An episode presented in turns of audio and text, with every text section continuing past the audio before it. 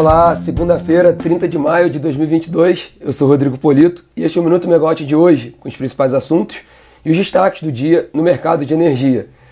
Aqui no Rio de Janeiro, 27 graus, um tempo bom, ensolarado. É, bom, só para falar rapidamente, né? A gente está começando essa semana com a ressaca do registro da capitalização da Eletrobras, do, do foi protocolado na CVM o registro e uma operação que pode resultar ali envolver recursos de 30, 35 bilhões de reais, tornando a empresa privada. A gente tem, tem inclusive uma matéria explicando todo esse assunto na Megawatt, megawatt.energy, e também falamos como começando essa destaque, a semana com destaque sobre a movimentação no Senado em relação à votação do projeto que limita o teto de ICMS de 17% para combustível e energia.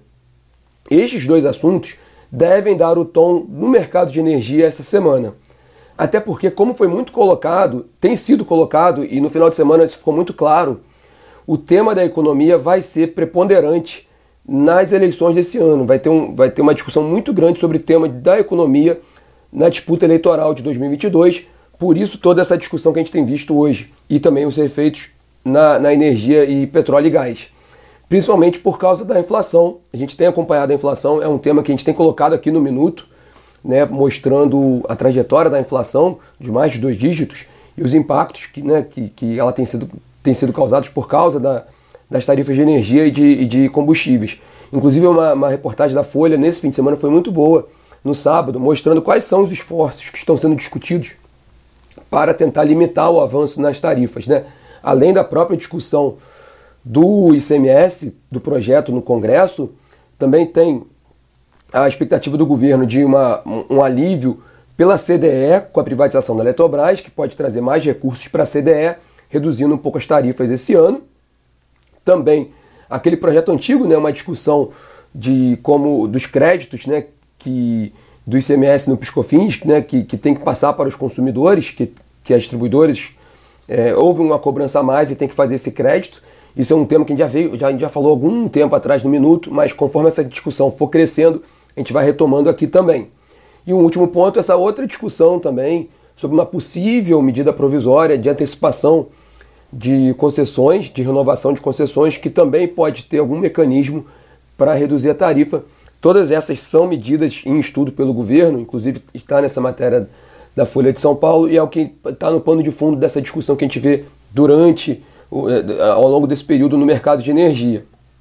Bom, nesse sentido, o presidente do Senado, Rodrigo Pacheco, ele tem uma reunião hoje com os secretários estaduais de Fazenda para discutir justamente o projeto do ICMS, que foi aprovado na semana passada, lembram?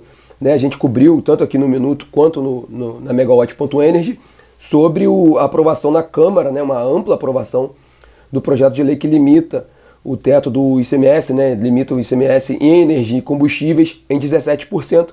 O texto foi para o Senado. Então, agora tem essa discussão no Senado para que ele possa ser validado, lembrando que há um, impacto muito grande na arrecadação dos estados. Né? O ICMS é o principal meio de arrecadação dos estados.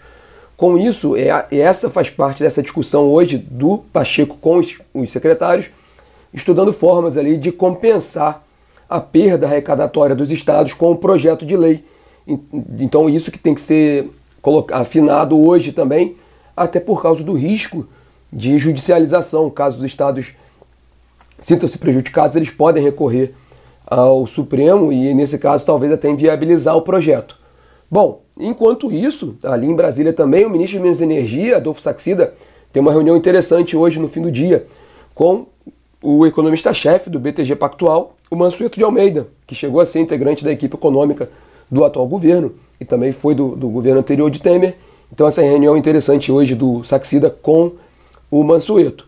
Em outro ministério, no Ministério da, da Economia, o Paulo Guedes, ministro da Economia, se reúne com o Diogo Macor, secretário especial de desestatização da pasta e toda a sua equipe ali de desestatização, nessa primeira reunião, depois do registro do, da capitalização da Eletrobras na CVM.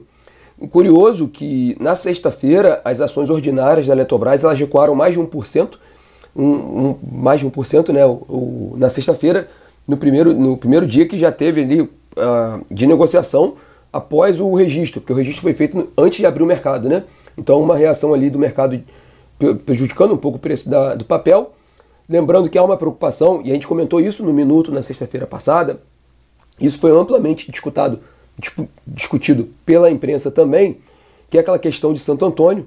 Furnas ela vai estatizar, de certa forma, vamos resumir aqui, né? Furnas vai estatizar Santo Antônio, né? Furnas vai, vai é, Santo Antônio teve um, um, uma perda arbitral, precisa de, de recursos para fazer frente a essa, a essa dívida, e da ordem de 1,5, 1,6 bilhão de reais. Fu, é, os acionistas, não houve um entendimento entre os acionistas de Santo Antônio, Furnas está disposta a colocar esse recurso, com isso teria que haver um aumento de capital em Santo Antônio, e Furnas passaria a ter mais de 50% da usina. Então, Santo Antônio passa a ser uma, uma empresa estatal. O problema é que Furnas, ao fazer isso, ela, ela pode infringir seus covenants, que são os mecanismos de aceleração de dívida, com bancos.